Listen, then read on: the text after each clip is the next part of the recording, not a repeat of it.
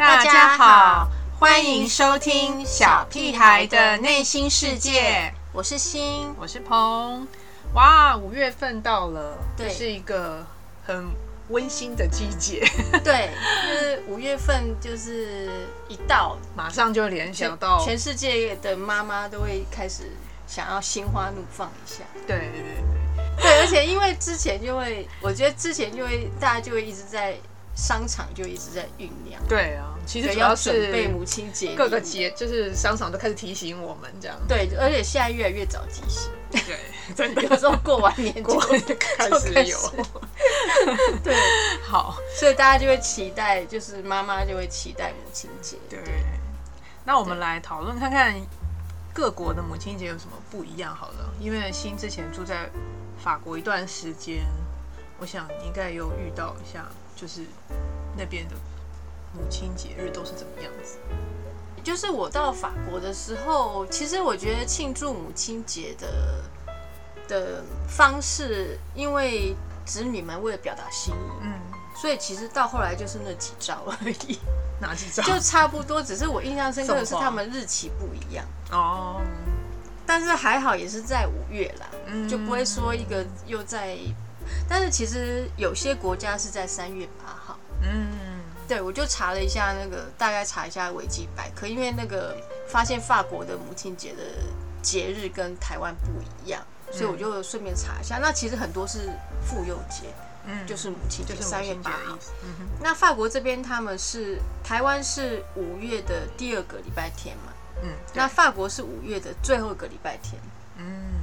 嗯，但是如果法国它五月的最后一个礼拜天刚好跟那个有个犹太节日，就是它是叫做圣灵降临日，哦，，对对，如果是刚好五月的最后一个礼拜天跟这个撞到日期，因为他们这个日这个节日这个宗教的节日，大概天主教跟犹太教的节日嗯哼，是看犹太历，嗯，所以就是另又是另外一个会不会撞在一起？对，就是类似像我们农历跟国历不一样，他们犹太历又是另外一个历，所以如果跟它撞在一起的话，就变成再下一个礼拜天，就会变成六月的第一个礼拜天。所以就可以移动它哦。对，就是如果他五月的最后一个礼拜天跟这个节日撞到，他们会以宗教的节日为主，为主，所以就直直接移动，对，就移动到六月的第一个礼拜。不会一起同时天并存庆祝这样子。没有，就是我看到他们大概是这样，因为他们。可能可能如果你是你对，嗯就是他们很多还是会以天主教跟犹太教为主。嗯，对，那如果你有一些仪式或一些活动的话，那就是要以它为主，所以母亲就就就只好排开了。嗯，所以就有可能到六月喽。对他们就是说，就是妈妈退后，妈妈退后好可怜啊，不是啊，就是说，但是他们还蛮有趣的，就是我之前没有去查，然后这次查看到他们其实还有个阿嬷节，哦，台湾现在也有了，台湾现在也有，对，哇在八，月的某一周这样子。真的吗？对，祖父母节，那这个祖父母节，那这个定节日的定的那个概念是什么？就是没有人 特别庆祝祖父母，所以有一个因此而定了一个节。那你你找他定个节日吧，也是礼拜天吗？对，也是就是周末六或日忘，对，对，因为法国的话，他们阿妈节是三月的第一个礼拜三月第一天，个礼拜天。也是礼拜天。然后他们爸爸节也是，他们爸爸节是六月的第三个礼拜天，就是也是礼拜天，大概就是为了方便庆祝吧。比。较对，所以就是都是礼拜天。嗯，对，他们的节日不太一样，嗯。所以我那时候就是有点一直记不起来他们是哪一个礼拜天。哦，对，然后就变成我也记不起来台湾是哪个礼拜天，就搞得乱七八。糟。不过我觉得整个还第二个，然后法国到底是第一个还是 六月第一个还是什么，还五月什么的呀？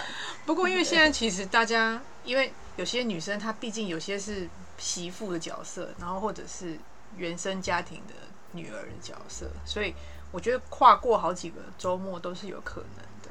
比如说你先庆祝自己的妈妈的母亲节，然后真正的母亲节可能就是庆祝先夫家的母亲节这样，因为就可能有可能跨好几个。那这样讲起来，阿嬷还蛮不错的，因为阿嬷母亲节也可以庆祝，因为她又是子女的母亲，那阿嬷节又再庆祝一次。对，但比较少人知道阿妈节，所以还是以母亲节为主，哦感觉起来。因为我还是阿妈，我给人家送很多次，那阿妈就可以送很多次礼物这样子。对对对，还有什么重阳节？呃，没有啦。哦，重阳节应该没有人想过吧？对，对啊，好，总之就是我想大家还是会想要有一个节日去，就是说慰劳一下长辈啦。对对对，全世界其实都差不多。然后，然后你如果查母亲节的话，他是说那个是就是起源是美国的一个安呢什么的，就是、嗯然后后来他们就是定在定在五月的第二个礼拜天。大部分的国家，就是如果你去查的话，大部分国家是这一天，所以台湾就是跟进这一天。嗯，但是也有少部分国家不一样。然后法国他们他们的资料上面是说，其实他们比美国更早嗯，开始有人要计划要定一个母母亲亲节节，不知道有时候 就是那有没有什么庆祝的方式？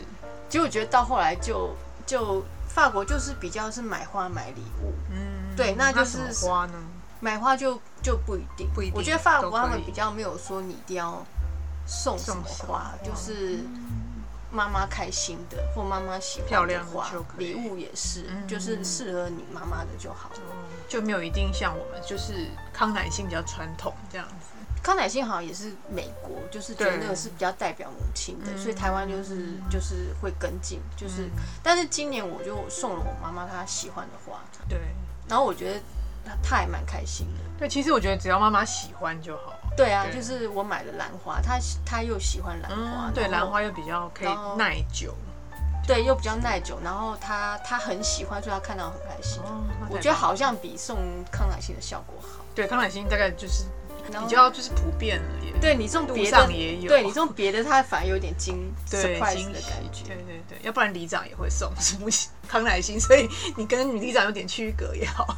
对啊，而且我我也都会收到学校的学校家长会送的、啊，嗯老师叫小朋友送的啊、对对对大部分康乃馨已经有了这样子。对很普遍。那就是大家变成说你要看要怎么表达你的心意。那台湾蛮喜台湾的母亲其实蛮喜欢那种抽象的礼物，哦我觉得例如什么作家做家事、按摩券，对不对？对？按摩 按摩啊，免费按摩或帮当天帮妈妈做家事，妈妈就是躺着费啊。嗯。这种，但是法国比较没有啦，就是你送一些实大餐什质么的这样的实质的。法国通常是送礼物或者送花，嗯。那但是台湾是会请客吃大餐，然后台湾的妈妈，如果你去访问的话，很多都会宁可有人帮他做家事做家事阵，就不用煮饭或者是按摩，因为我个人也蛮喜欢这种哦礼物的。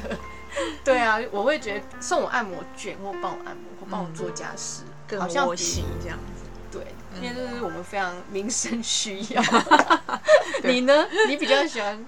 收到什么吗？嗯因为大部分学校都会安排小孩子 做卡片，嗯，对，所以后来就变成卡片，已经大概就觉得应该会收到卡片，对啊，也是对卡片跟康乃馨已已经觉得没有那么没有特别有怎么讲，你不是不是心花怒。放的感觉。就是说可预期啦，也不是说不喜欢，就然后当然是想说，哎、当时还是看一下孩子有什么创意这样子，还是会期待，只是说比较在台湾已经有点被可预期了这样子，那你会希望收到什么？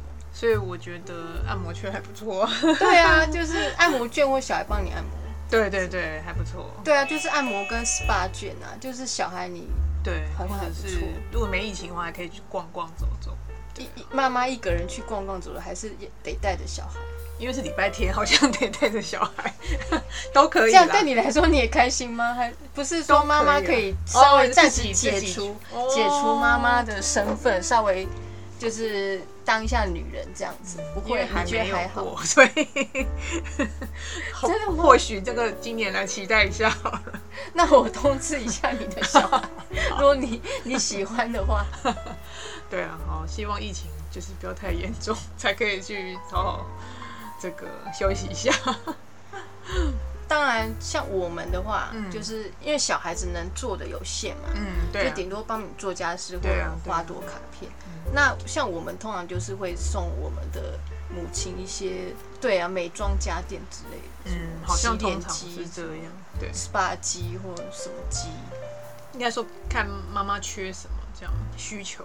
对，但是其实我觉得那个都是不一定会有创意。对啊，对，我就看看看到之前有母亲节礼物是旅行，我觉得还蛮有哦创，意。对，那蛮好的。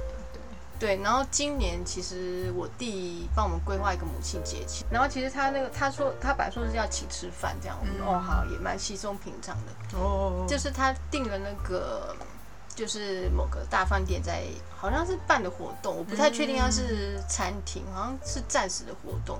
就是他那个是吃法国料理，但他是哦，有结合那个影片的。就还可以边欣赏影片。对，但是其实你的餐桌就是他们的投影哦，投影的我知道，现在蛮流行，好像很很看起来很漂亮。对，就是说它投影机在你的上方，然后它就是照下来那个电影是，它会配合你的盘子，嗯所以你的盘子的装饰是会变化的。那这个叫做小厨师，所以上面盘子上面还有一个小厨师在那边跟你讲话，然后讲一些关于厨。就是料理的的故事、做菜的故事啊，好然后。你的桌桌布也是用投影的嘛，嗯。所以他还跟你讲一下历史故事跟艺术方面的故事、美食方面的故事，所以这你就一下又变到那个什么古埃及文明，然后一下就是那个、那个桌你你前面那个桌子，嗯。对，然后你隔壁的人也都是在一直在盯着盘子跟桌子看啊，就因为他会这样一个人头上一个嗯投影机，就是会放那个。嗯放很新奇的体验哎，我还没有看过，就就是有看过类图照片，但还没有实际体验过。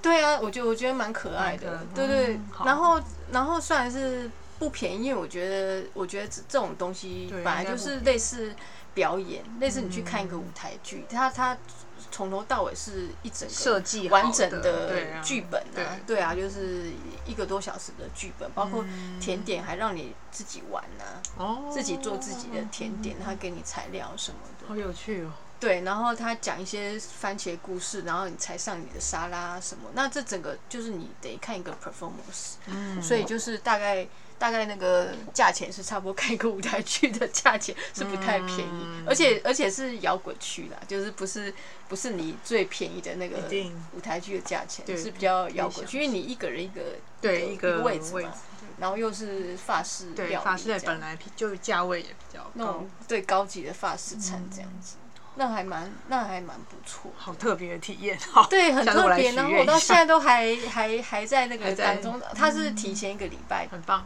很值得纪念。那你有看过什么？就是你自己亲身，或者是你看过别人送什么特别的母亲节礼物？特别的母亲节礼物哦，我有听过旅行的啦。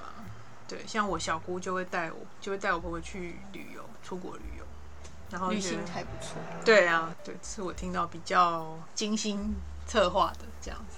所以听众们，就是你们看过什么比较有创意的母亲节的庆祝方式，或者是你们想要希望收到什么样的母亲节礼物，都可以留言跟我们分享。那我就工商服务一下，我们现在也有 IG，那 IG 会放在我们的网页上面，就是 Podcast 的那个首页上面。嗯 IG 你可能要搜寻那个 Little Punk's World，哦，好因为，IG 没办法输中文嘛，就对好，就是 Little Punks、小庞克世界、嗯 Little Punks World，好然后大家就可以留言分享一下你们的母亲节礼物。太棒了。那我们来进行下一个单元，就是好书分享喽。那我们来看看新跟我们分享什么绘本。对，今天我要分享两本书，然后等一下我会再分享一本是我手边没有，对，然后我想分享两本书是我的儿子还蛮喜欢的。我先分享有一本那个最喜欢妈妈了，这个是宫西达也的书，其实他他画了很多绘本、也也蛮有名的，对，对，这是日本的。因为我们我在第一次念给哥哥听的时候，然后他马上就是跟那个故事的主人对号入座，哦，因为非常的贴近我跟他每天的日常，这样，就是他又会赖床啊，然后然后又会就是就是玩的很脏啊，然后又会拖拖拉拉啊，然后又会不写功课啊什么的，所以妈妈就变成说每天对他的态度都不怎么好，但是其实他的内心是很希望妈妈是另外一个温柔的妈妈。妈妈是，就是那如果他做这些事情的时候，他希望妈妈不要去责备他，反而是就是温柔的说。你这样也没关系呀，你赖床，你继续赖床，睡觉很舒服，对不对？我想说，怎么可能？温柔的妈妈，就是赖床之后就说啊，好吧，你继续赖吧，睡觉很舒服，对不对？很可爱的绘本。对啊，我就觉得说。还蛮还蛮好笑的，然后小孩子看到也觉得蛮好笑，说对呀，你就是应该要这样啊。我说那不可能啊，你迟到你又被老师记迟到，又被处罚啊什么的。嗯，然后我们在念的时候就是笑得蛮开心的，因为其实妈妈她不可能说你赖床也没关系，或者是你拖拖拉拉也很好。嗯，对，但是小孩的内心可能是希望你去接受这样的他这样子。对对，那就是因为小孩他会在里面找到蛮贴近日常的一些东西，所以他们难怪他会想对号入座。但是弟弟在念的时候，弟弟没有对号入座，他说马上说这是哥哥啊，没有，因为弟弟真的比较，就是他在生活打理上面，他真的比较。比较独立、自律，所以他比较没有这些，就是对号入座。他说这是哥哥哥，还蛮好笑。就是他每天看看到的日常，但他没有在里面。然后我们也是笑的，觉得很好笑，因为对啊，也是观察入围。对啊，然后我我看的蛮开心的，但是看完我当然也是有反省一下，因为毕竟好像每天他们看到我就是。碎念总是在，所以看完绘本我有反省一下，但是第二天又讲说，可是也是不可能达到啊，因为你你你你要迟到了，或者你吃饭吃两个小时，或者是你什么话，我不可能说这样很好啊，然后说什么呃没关系，我们继续赖床，然后我陪你在床上滚来滚去，因为故事里面是那我陪你一起滚之类的，那 你在生活上其实是。好梦幻，没办法，那你可以稍微提醒自己 一下，就是要收敛，对，就是尽量温柔，嗯，或者是尽量控制一下自己的情绪，这样子。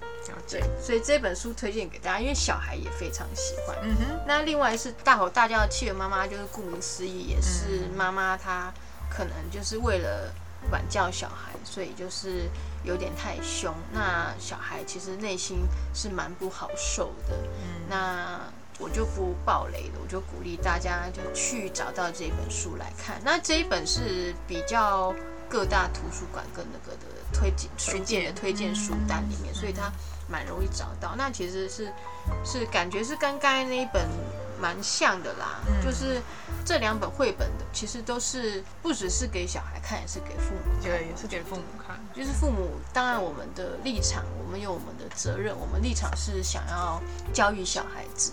但是也许小孩子有时候内心也会受伤，嗯，对啊，就是提醒一下自己这样子。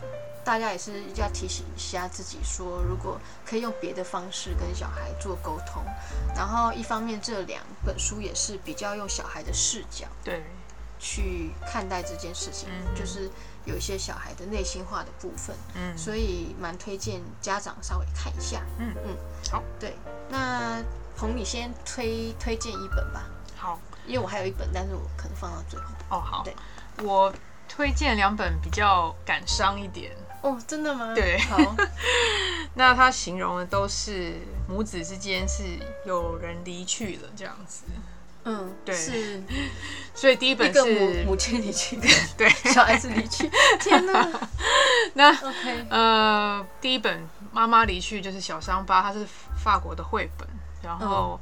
它就是形容妈妈的离去对他来说非常的震撼，就像那个伤口，呃，会痛，嗯的感觉这样子。对，那也是不要暴雷了。对，那我也是蛮推荐大家，可能不要在母亲节看好了，因为还是蛮感伤的。就他形容的是孩子的情绪，这这个故事就是会少，会是少部分人的故事。对对，所以他可能也蛮需要。这本绘本，或者是你，如果你身边人并没有就是面对这样的事情，还是可以给小孩看，因为也许他的同学、同学之间有人，对对，那就是教他要有点同理心这样子。对或者是说，因为其实生老病死这个离别，就是说真的，就像我们平常讲，也不知道哪一天会发生。对，那发生了之后，我们怎么去看待这些事情，或调试自己，也蛮重要的。死亡的议题也是要找一个方式跟小孩谈一谈，对，因为即使他们不会遇到身身边的人也有可能也有可能遇到，那况培养一下同理心也是可以。那另外一本是云上的阿里，我也蛮喜欢这一本绘本。那他讲的也是离开，然后尤其是还有织，呃，因为羊他们是两只羊，还有用羊毛织一个小衣服这样子，所以还是蛮揪心的啦。看了会哭那种，因为在讲死亡议题的绘本，其实我们有时候也蛮难。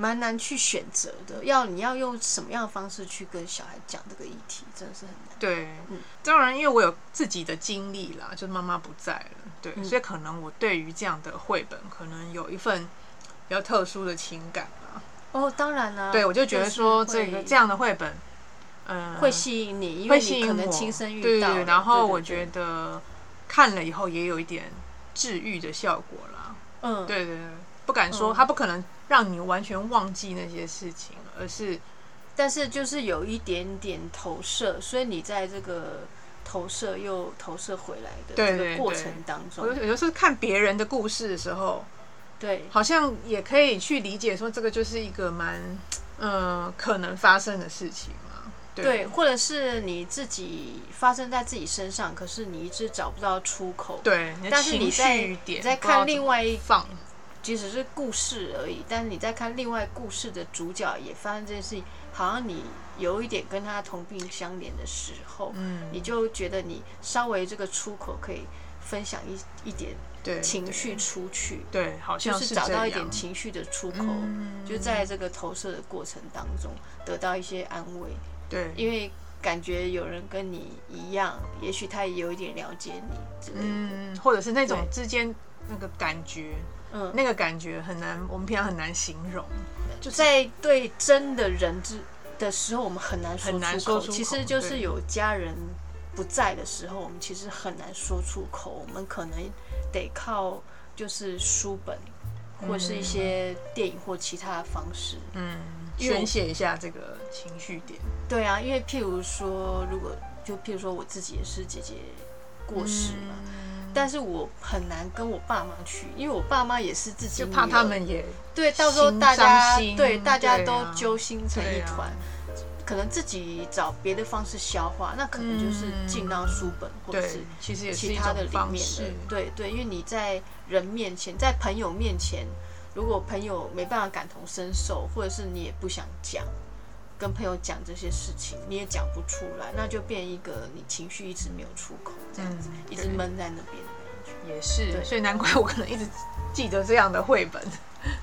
会啊，一一定一定会的，因为你其实小孩跟大人都会，你一直在寻找你的同伴，嗯，在某个程度上面，就是不管是个性，你在寻找跟你个性一样的人，嗯对对啊，你一直在寻找同文层哼，啊。哦，所以小孩当那个小孩当故事的主人跟小孩很像的时候，他等于嗯找到同文层，或者是当你看到故事跟你自己亲身故事很像的时候，有点找到同文层的那种感觉。其实对对人生就是一直在寻寻找这类求这样的这类温暖这样的子伙伴的，这样的伙伴，对对。对对嗯的一个过程。好那我们就推荐这些呃很特别的书给大家。对，希望让大家就是不管是内心被照顾到，小孩内心被照顾对到，小孩的或者是你的人生经历也可以被照顾。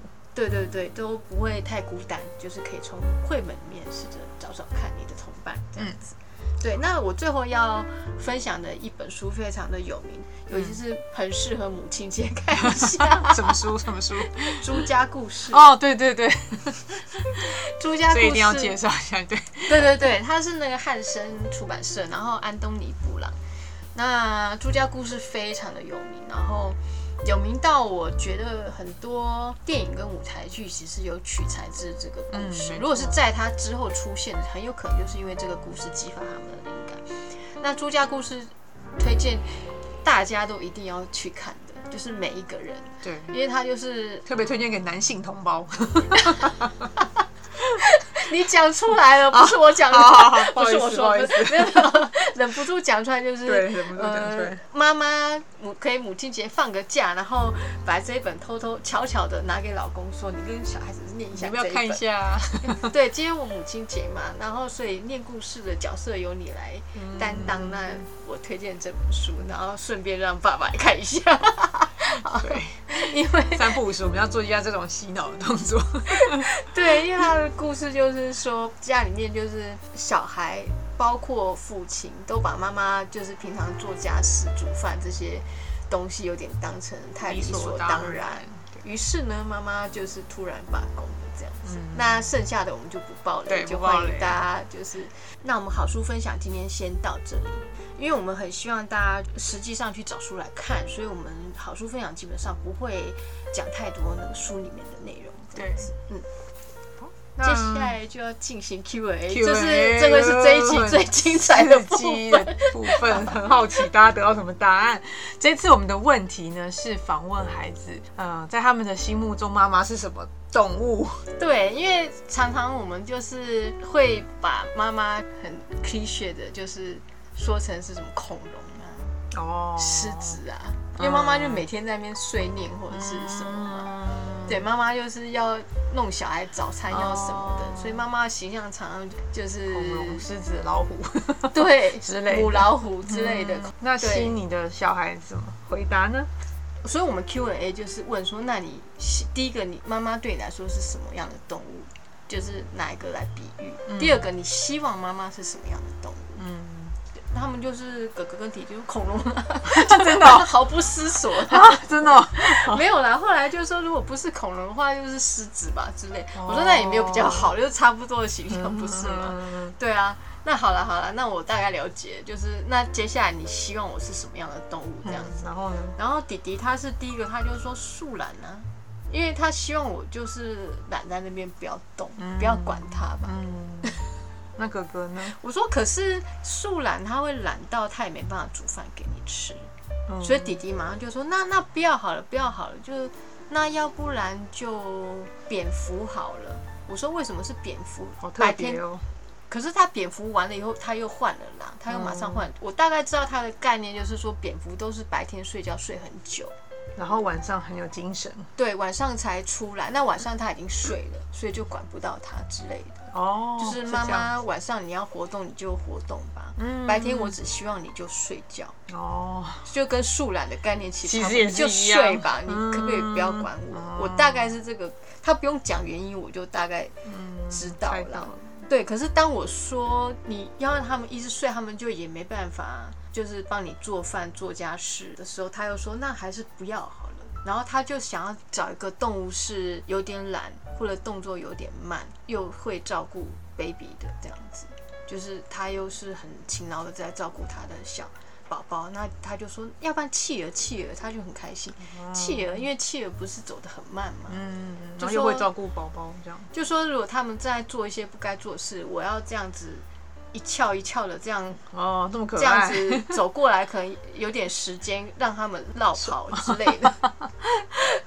你儿子我回答多好有趣。我说弟弟，你只要觉得企鹅动作很慢，你就大错特错了。嗯，企鹅它这个只是在散步，就是它左右摇晃，嗯它只是因为他在散步。他如果真的要的话，它是用滑的，你知道吗？嗯，你知道企鹅他是直接 对这样趴这样直接用咻这样就去的，咻这样子滑过对去对对对对，对啊，然后然后他说哈，那这样不行呢，那怎么办？然后后来他又说，呃我就说这企鹅企鹅这个不行，这个很快，而且企鹅游泳超快。对，超快。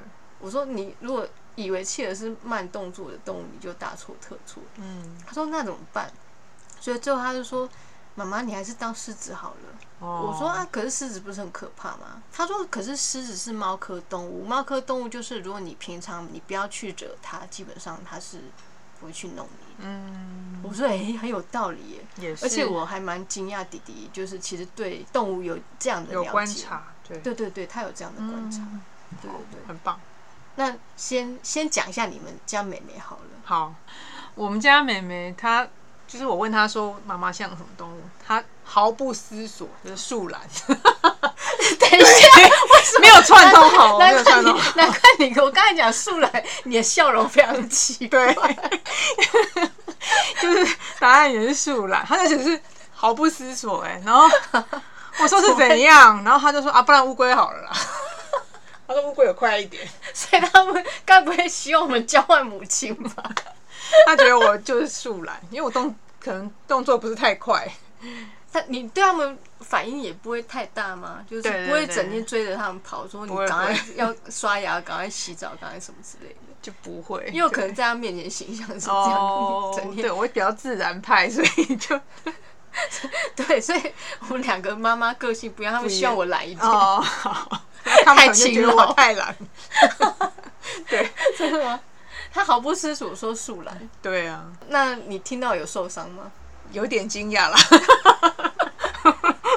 有一点对，有。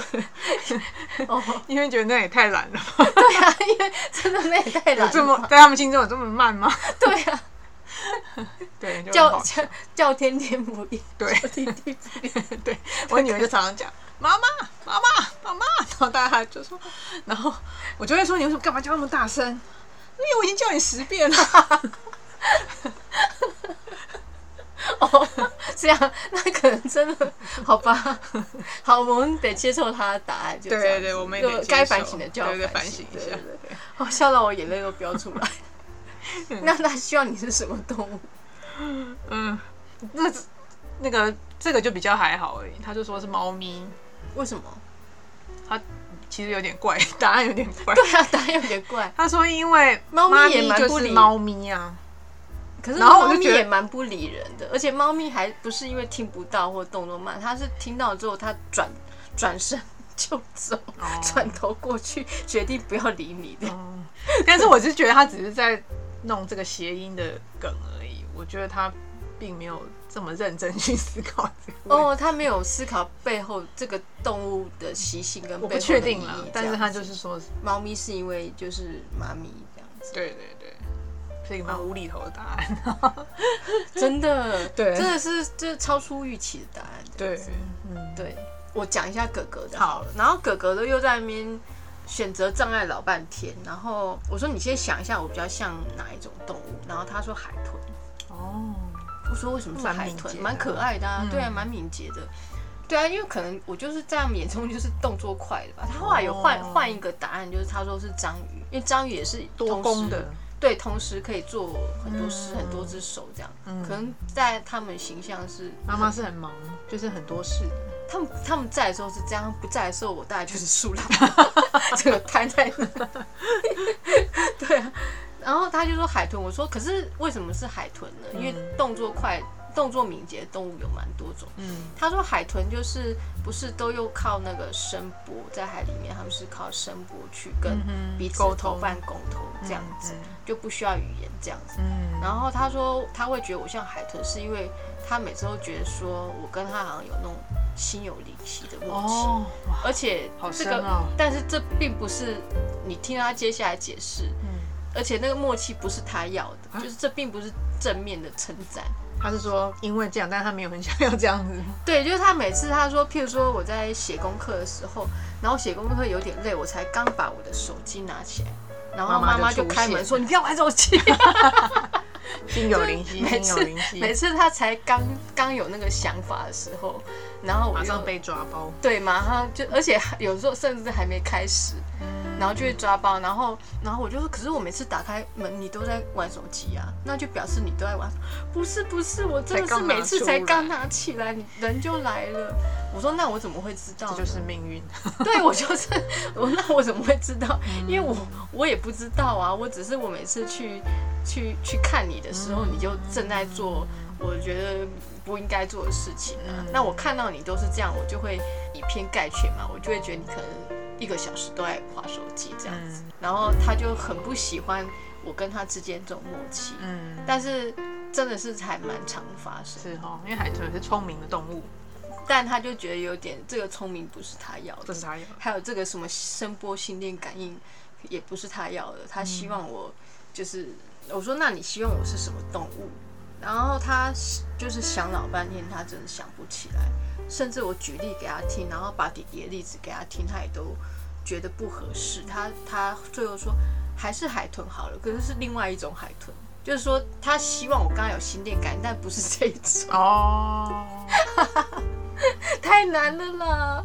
然后后来他又想要改成章鱼，就是他觉得、觉得我是章鱼，但他也希望我是章鱼啊，我可以一次做很多事情。嗯，那他也希望我就是一次做很多事情，就是才能把该照顾他们、该做的事情都帮他们做好。哦，好，很务实的孩子。对，但是我觉得他就是我在他面前形象跟他希望我的形象差不多，那就是我听了蛮感动，那就表示他是接受现代我，对啊他对对我并没有什么不满，对，或者有有不满也是就是就是不是真正的抱怨的对了那一，种，对了，对对对。还是符合他期待的。对对对，就是他喜欢像海豚的妈妈，嗯，你就你就继续做你的海豚吧。嗯，对啊，弟弟后来也是啊，就是你像狮子，但你还是狮子哦，哦，对啊，绕了一大结，论好像就回到原来 绕了一大，所以最后我们这边是算是美满的 ending。ending。好，对啊，那你们的哥哥我们哥哥这个就有点无聊。就是我问他说妈妈像什么动物，他说妈妈就是动物啊。他一直说我就是人，人就是动物。然后哦哦，我就觉得这个太理性的回答了有啦，我们哥哥也有这样子啊。真的哦。对啊，每次都要在那边玩文字游戏。对啊，然后我就觉得我小孩就是高年级的小孩就会这样。对，就是他在抓你的语病，然后我就觉得 然后我就一直超烦的 超烦的。对，他后来又问他说：“那那不然你觉得妈妈是妈妈像什么动物好了？对对，你觉得你觉得希望对。”然后他就说：“妈妈属羊啊，所以当然就是羊啊。”然后我就觉得这个真的蛮无聊的。对，真的很无聊的答我还。想说，怎么可能会有无聊的答案？还真的有。对，所以好吧，这部分可以跳过了。没有，那你有没有问他？嗯，他真的觉得你像羊吗？他就讲不出来啊。我觉得就是稍微大一点的孩子，好像不太呃不太好意思表达这一方面的期望跟。是哦，或者是我很想让你再问哥哥一次。好好那我我觉得再问他应该应该有答案，应该有答案，只是没有讲出来。只是他当下可能你问他，他一时想不起来。好吧，那我再问一次，对啊，因为因为他们也当中也都有换答案，也都有换答案。对好，我想说，照天好枯燥的答案。对，忘了问老公。哦，对啊，下次好了，对啊，作为听众其实也可以跟小孩问一下，试探一下这个问题，其实还蛮有定会有趣的。蛮有趣味的答案哦。对，因为我觉得这个问题是一方面知道一下小孩的想法，就是你在他们心目中的形象大概是什么样子的。那我觉得这个是一个间接的沟通啦。嗯，没错，对，就是当我们在问小孩的问题的时候，然后今天这个问题，我觉得你真的是可以马上知道，嗯，对，就是你是大吼大叫的企鹅妈妈呢，还是什么样的妈妈呢？对，或者什么样的妈妈。那还是很欢迎，很希望看到大家的留言，就这样子。好嗯，那我们的今天的五月份的节目到这边，那我们来预告一下下一集的主题。嗯，下一集六月的主题是我们下一集就要讲一下那个关于绘本教养的事情了。对，我们会来谈谈教养这件事情。对，其实我相信是很多父母都蛮关心的话题。话题就是我可不可以透过呃讲故事，不只是讲故事，可以跟孩子有一些互动，有些沟通，有些附加价值，甚至有一些教养的效果。对，对对对，那我们就期待下一次的主题喽。好，谢谢大家，我们下回见喽，拜。拜拜